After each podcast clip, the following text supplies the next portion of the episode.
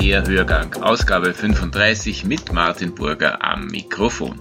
Wir sind alle im Lockdown Nummer 2 angekommen. Damit geht jeder von uns anders um. Eine alte Dame zum Beispiel schreibt ein Corona-Tagebuch und das ist schon sehr, sehr, sehr besonders für eine 81-Jährige.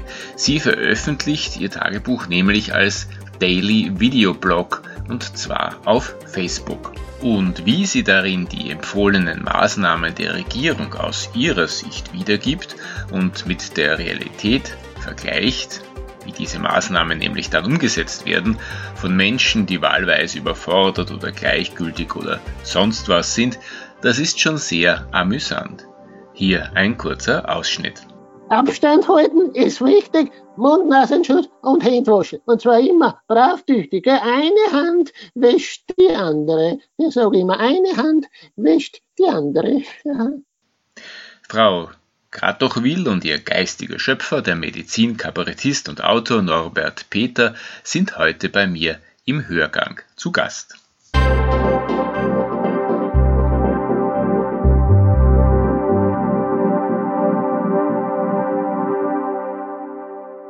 Liebes Tagebuch, du wirst es nicht glauben. Es ist soweit. Lockdown wegen dem Corona sollen wir uns zu Hause einsperren. Bitte, wenn das Mode macht. Ich stelle mir schon vor, wie Wissenschaftler uns erklären werden, dass man mit strenger Isolation auch die Grippe besiegen kann und den Schnupfen und den Klimawandel. Hausarrest bis zum St. Nimmerleinstag. Ich denke, in zwei, vielleicht drei Wochen ist es ausgestanden. Dann kann ich meine Kabinettwohnung wieder verlassen. Hausarrest habe ich das letzte Mal gehabt als, als Teenager. Zum Beispiel, wenn ich von den Tanznachmittagen erst nach 18 Uhr nach Hause gekommen bin und so viel von meinen Knöcheln gezeigt habe. Rock zu kurz, Rock'n'Roll zu lang. Damals habe ich mit dem Tagebuchschreiben angefangen. Das war Amalie Kratochwil? Amalie, ja. Ähm, Amalie Kratochwil ist eine, eine Kunstfigur, entstanden, entsprungen dem Hirn von Norbert Peter, Autor und Kabarettist. Die Frau Kratochwil schreibt ein Tagebuch, das haben wir jetzt in der einleitenden Passage gelesen, ein Corona-Tagebuch, wie es vielleicht andere auch tun. Ähm, nur sie sieht es aus einer ganz eigenen Perspektive, aus der Perspektive einer 81-Jährigen, die schon einiges erlebt hat. Und äh, lieber Norbert, wenn du uns diese Frau gerade doch wieder ein bisschen näher bringst, was ist das für eine Person? Ja, ich habe sie in mir gefunden. In mir selber hat sie sie versteckt gehabt und ich habe ihr Platz und Raum gegeben, dass aus mir rauskommt. Und ähm, um sie näher zu beschreiben, ja, sie ist vieles von mir, viel, viel mehr als ich. Und ähm, jo, und dann darf ich mir einiges erlauben, weil ich habe das auch beobachtet bei anderen Menschen, die älter werden, dass sie, je älter sie werden, sich einiges erlauben, weil sie, sie denken, ist eh schon wurscht. Und alles sagen und äh, sie nicht mehr so viel scheißen in gewissen Situationen, also ähm, sowohl was das Äußerliche als auch das Innerliche angeht. Und dem gebe ich Platz. Ich bin, glaube ich, äh, der Norbert Peter ist das Sprachrohr der Amalie Kratochwil in mir. Ja, und, und wie ich auch ein Mensch mit vielen Facetten bin, ist es auch diese Frau Krabdochwil. Also äh, es gibt sowohl den, den griesgrämigen Norbert Peter, aber auch den hoffnungsvollen, den Menschenliebenden und den, der sie denkt, was dann sie jetzt schon wieder. Und äh, all diesen äh, Facetten versuche ich äh, Platz zu geben. Mhm. Titel des Buches ist Die letzte Rolle. Könnte der Titel eines Krimis sein, in dem ein Schauspieler oder eine alte Schauspielerin mitspielt. Ähm, hat der Titel eine besondere Bedeutung? Es geht natürlich um dein alter Ego, die Frau Kratochwil.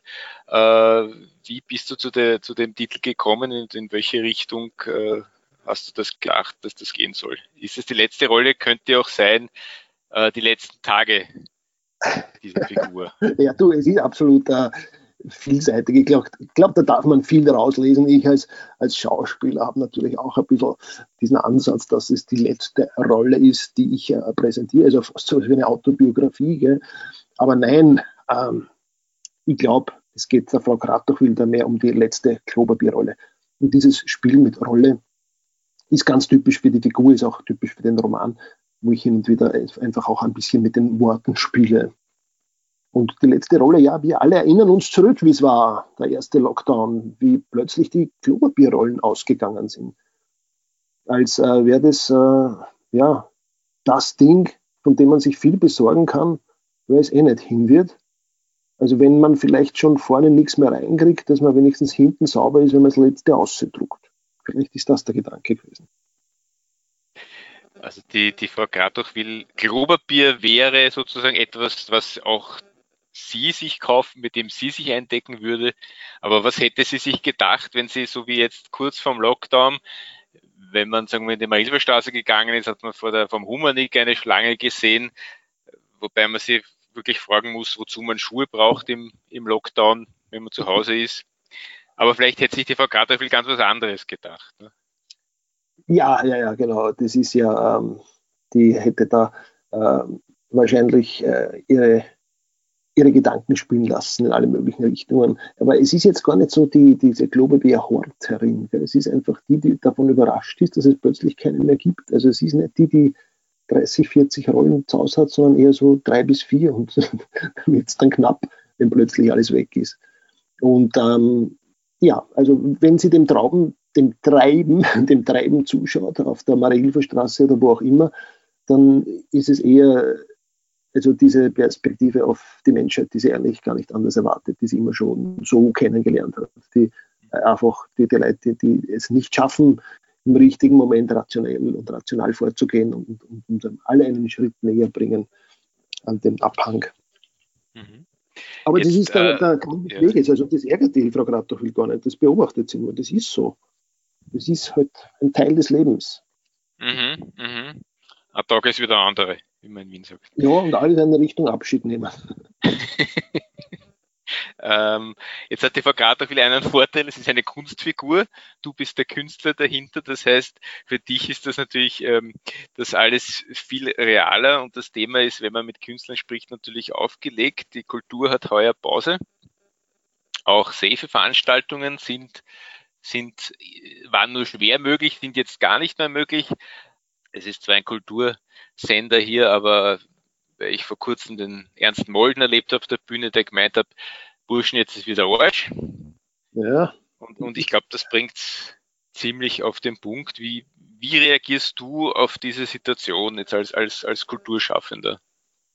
Das klingt jetzt vielleicht arg oder komisch oder ich weiß nicht, ob man es nachvollziehen kann, aber mit der Frau Kratochwil, also das war für mich ein absoluter Anker. Ich habe es kaum fassen können, wie sehr es mich mitgenommen hat, in den Lockdown zu gehen. Wie man zuerst dachte, naja gut, Urlaub, ich werde viel lesen können, aber ich habe wirklich gemerkt, wie die Stimmung bergab gegangen ist. Und die hat sich erst wieder erfangen, wie ich so etwas ähnliches wie eine kleine Aufgabe bekommen habe, nämlich täglich eine äh, Frau Kratochwil ähm, Miniatur zu schaffen. Eigentlich als Vlog, also als Videoblog. Und ähm, habe da meine eigene kleine Blase bilden können, wo Fans dann täglich darauf gewartet haben. Und das war sozusagen äh, des Künstlers Brot, das mir da gereicht wurde. Also dieser Applaus, den ich mir auch im, im Lockdown holen können habe, weil ähm, wohin auch immer man das äh, äh, einteilen will mit den, mit den Hilfszahlungen, ja, also ob das großzügig ist oder zu wenig, ob es zu früh oder zu spät oder zu viel ist, ähm, das ist nur ein Teil des Ganzen. Also das alleine macht es nicht. Ja. Ich als sensibler Künstler will auch als Mensch gefragt werden und ich definiere mich halt auch über den Künstler, also über den Kabarettisten, der was sagen will, der wahrgenommen werden will. Ja, das ist die eine Seite, der Künstler. Dann gibt es den Norbert Peter, der sagt, Alter, du bist ja eh äh, privilegiert. Ja, wenn ich mir anschaue, wie es auf der ganzen Welt zugeht, äh, wie die Leute da mitgenommen werden, zum Teil vom Lockdown. Also wenn sie in irgendein Slum oder Ghetto zusperren, da geht es dann darum, dass die jetzt drei oder, oder sechs Wochen äh, Probleme zum Essen zu kommen. Das Problem hatte ich ja nicht. Ja. Aber mein First World Problem äh, mit der künstlerischen ähm, Isolation, das hat mich schon getroffen. Und, und ich habe da auch das Recht auf meine ganz persönliche, individuelle äh, Leidensgeschichte. Und, und das, das habe ich schon wahrgenommen, dass mir da nicht so gut geht. Und ja, ähm, es ist arg. Andererseits gibt es auch den Norbert Peter in mir, der sagt, anscheinend muss es sein, damit wir uns da fangen. Aber ja, also da könnte man jetzt stundenlang reden, weil die andere Seite ist natürlich eher das mit dem Corona generell. Ja. Also ich will es ja gar nicht in Frage stellen, dass es das gibt, aber wir sind halt auch in einer Zeit, äh, das hat sich so entwickelt. Ich glaube, dass das Corona für, vor vielen, vielen Jahren oder in vielen, vielen Jahren ganz anders wahrgenommen worden wäre. Aber wir sind halt jetzt auch äh, äh, wissenschaftlich in einer Situation, dass wir plötzlich, wenn so ein Virus auftaucht, auch etwas damit anfangen können, nämlich äh, die Virologen. Und die kommen halt jetzt zu Wort. Und wir sind halt jetzt in einer Zeit, äh, wo die Virologen vorgeben, welche Entscheidungen zu treffen sind. Ich würde es jetzt gar nicht werten, aber ich beobachte es so. Dazu muss man sagen, der Norbert Peter ist, ist nicht äh, sozusagen unter Anführungszeichen normaler Kabarettist oder normaler Sänger oder Künstler, sondern er ist Medizinkabarettist, eine, ein, ein, ein, eine, eine Sparte sozusagen der Kleinkunst, von die es in Österreich äh, gibt, aber wo eben nur sehr die überschaubar ist, weil es eben sehr wenige ja. machen und auch wenige machen können, ja, weil man ja doch ein, doch ein gewisses Fundament braucht dafür. Ähm, das heißt, du hast auch auf die, auf, darauf einen speziellen Blick, der dich vielleicht noch mal ein bisschen unterscheidet von, von, von Kollegen, die, die man halt aus Funk und Fernsehen. Ja, also ich glaube, jeder Mensch hat einen speziellen, einen individuellen Blick. Weil wir ja alle spezielle und individuelle sind. Und das ist gut so um das Thema ein bisschen abzurunden, der, dem, dem, dem Winston Churchill wird nachgesagt, dass er äh, quasi er, er gemeint hat, er dreht der Kultur ganz sicher nicht, auch in der Krise, den Geldhahn zu, denn wozu würde man denn das Ganze machen? Wozu, wofür kämpfen wir denn oder wofür führen wir den Krieg? Das war in seiner Zeit. Ja, ja, ähm, mit der Ansatz. Fehlt es ein bisschen an der Einstellung heute? Ja, ja, es, es ist ein bisschen vielschichtiger zurzeit als äh, damals, weil wir ja immerhin äh, weitere Kanäle offen haben. Also auch ich habe ja quasi einen Gang an die Öffentlichkeit gefunden mit meinen Videoblogs. Das heißt, ich habe eine Möglichkeit gehabt, äh, ein, ein, Publikum heranzukommen über die digitalen Angebote, was ja immerhin ein, ein Schritt ist, ein schöner, ein, ein guter, ein wichtiger. Nur ähm, ist es halt alles in den Kinderschuhen. Also ich sehe das irgendwie, dass wir alle diese digitale Herausforderung annehmen müssen anscheinend und äh, eh uns schon schrittweise in die Richtung bewegt hatten vor Corona. Allerdings war alles so ein Trockenschwimmen und jetzt wurden wir halt alle ins Wasser gestoßen und jetzt müssen wir schauen, ob wir das wirklich können, weitgehend ins Internet auszuweichen, wenn es erfordert ist. Ja, und ähm, insofern, ähm, ja, es gibt eine Möglichkeit, auch jetzt äh, seine Kultur oder seine Kunst auszuleben. Aber auch ja, ähm, der Churchill, wenn er das gesagt hat, hat er nicht Unrecht, dass, ähm, dass das ein ganz wichtiger Teil ist. Also ich, erlebe das einfach von, von Menschen äh, nach Auftritten, also früher oder auch dazwischen, ja auch dazwischen gespielt, ja, die, also ja, es sind ein bisschen weniger Leute gekommen als sonst, aber die waren sehr angetan, äh, total froh, dass da etwas ist, was sie aufbaut. Also es ist ja äh, Kunst nicht nur etwas, äh, nicht nur Zeitvertreib, sondern etwas, was einen ähm, beschäftigt, etwas, was einem Inhalt gibt und Freude gibt. Ein, ein Grundnahrungsmittel, Ob, obwohl es Menschen gibt, die keinerlei Veranstaltung besuchen oder sich nichts anschauen oder anhören, das gibt es auch. Ich weiß ja. nicht, wie die das machen, aber es, es gibt es tatsächlich. Vielleicht sind das ähm, die Bücher lesen. es müssen die sein, weil irgendwer kauft die ja. Ne?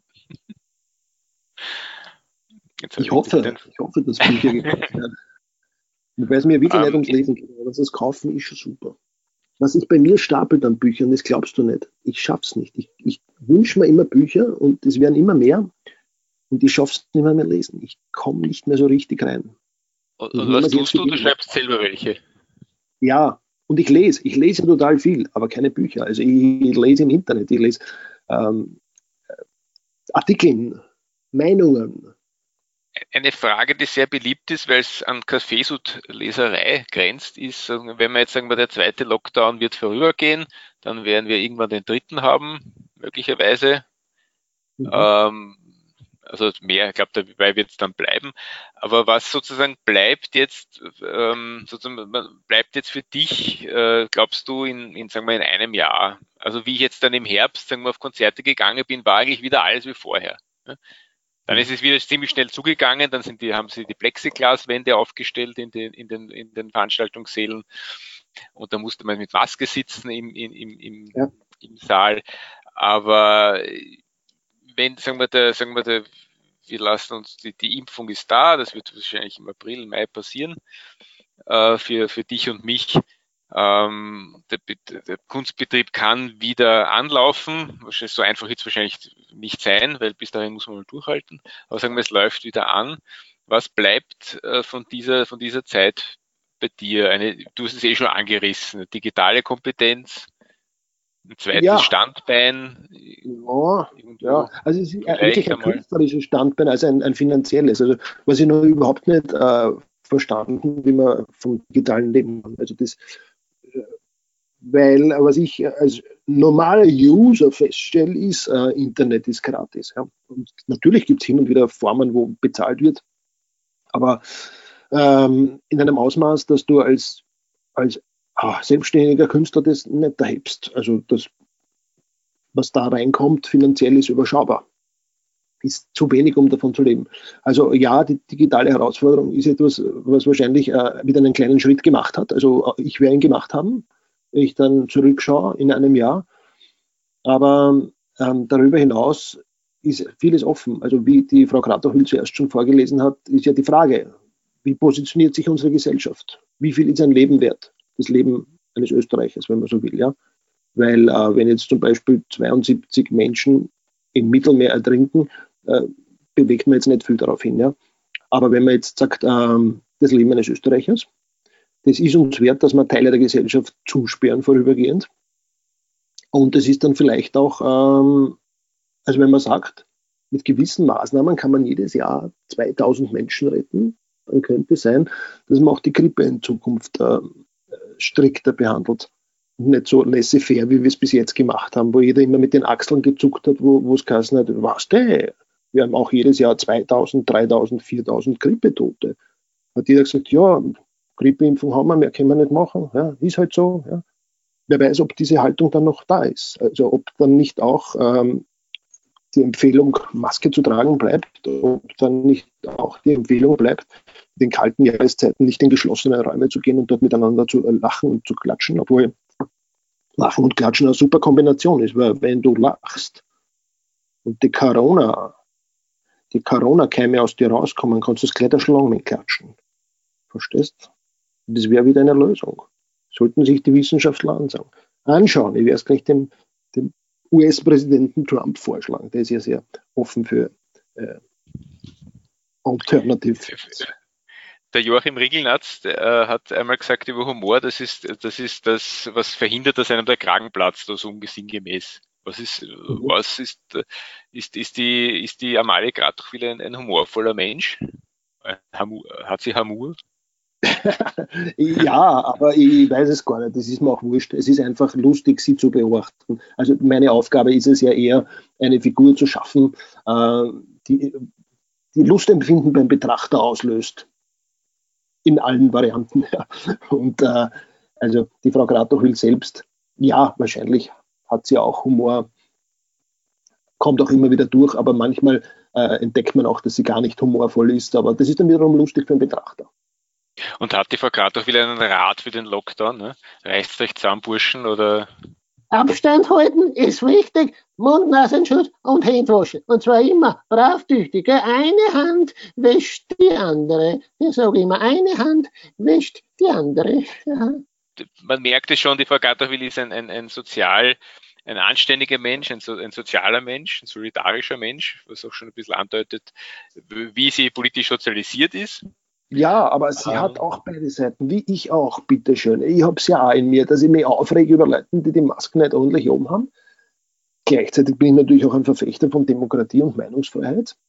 Also auch in mir steckt alles drin. Der, der, ich bin genauso der, der will, dass dem irgendwer sagt, der soll die Masken ordentlich aufsetzen. Ja. Bin ich, aber ich bin auch der, der sagt, bitte, Nicht nervös werden. Der wird schon einen Grund haben, warum er jetzt die Maske nicht oben hat. Einen guten, vielleicht einen medizinischen oder weil er es schon hinter sich hat und nicht mehr ansteckend ist. Zum Beispiel. Muss was ich. Ja, ja, na, da habe ich äh, viele nette Episoden, also äh, wo all diese Facetten rauskommen. Also sie ist eine, die der Nachbarin hilft. Ja? Die, die hilft der Nachbarin an Lottoschein aufgeben, weil sie zu alt ist und nicht mehr raus darf. Aber sie ist auch eine, die sich umschaut äh, und überlegt, wie kann man die Maskenträger, also die Nicht-Maskenträger dazu bringen, eine Maske aufzusetzen. Und das ist auch sehr nett, wie sie versucht, eine, eine Allianz zu schmieden, um alle zu beobachten. Die letzte Rolle, das Tagebuch der Amalie Gratuchwil von Norbert Betes, erschienen im Braumüller Verlag. Ähm, jetzt, vor kurzem erst. Ja, jetzt. Es erscheint in diesen Stunden. Oh, schon, Fortsetzung ist durchaus möglich, ja? kommt auf die epidemiologische Lage an. Das ist schon echt. Das ist schon. Schön wäre jetzt noch, wenn wir uns schon verabschieden müssen, dieser Hörgang langsam zu Ende geht, wenn wir noch eine, einen Ausschnitt, eine Kostprobe aus dem Buch und gleichzeitig natürlich aus dem Programm die letzte Rolle hören könnten. Ja, gerne, gerne. Bitte, Norbert. Bitte, Frau Kratoch will. Liebes Tagebuch, alle müssen zu Hause bleiben, unbedingt. Es gibt nur drei Gründe rauszugehen, hat der Bundeskanzler in einem Interview gesagt. Erstens, um arbeiten zu gehen für den Notbetrieb, also in den Gesundheitseinrichtungen, Apotheken, Supermärkten, bei der Post, äh, Polizei und Feuerwehr der Bahn und den anderen öffentlichen Verkehrsmitteln. Das gilt ferner für Beamte in den Ministerien, Lehrer und Kindergärtner, die den Notbetrieb für Kinder aufrechthalten und deshalb nicht zu Hause bleiben können. Dann äh, Journalisten, Politiker, äh, Drogeriemitarbeiter und, und, und, und. Zweitens, bei notwendigen Einkäufen und drittens, um anderen zu helfen, die nicht selber raus dürfen. Bei uns im Wohnbau fällt mir kaum jemand ein, der zu Hause bleiben muss. Ich habe mir gleich eine Liste mit Ausreden zusammengeschrieben, damit ich jederzeit raus kann.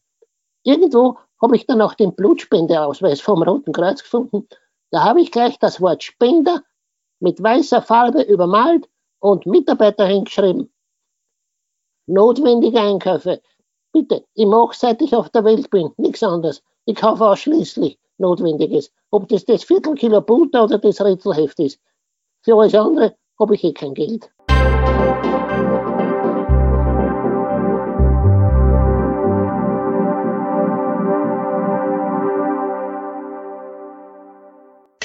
Der Hörgang widmet sich kommende Woche wieder seinem Kerngeschäft, der Medizin und der Gesundheitspolitik. Es geht um Innovation 2.0, was bremst und was beschleunigt den medizinischen Fortschritt. Sie wollen keine neue Podcast-Folge mehr verpassen? Dann abonnieren Sie am besten gleich unseren Newsletter. Den Link zur Anmeldung finden Sie in der Folgenbeschreibung.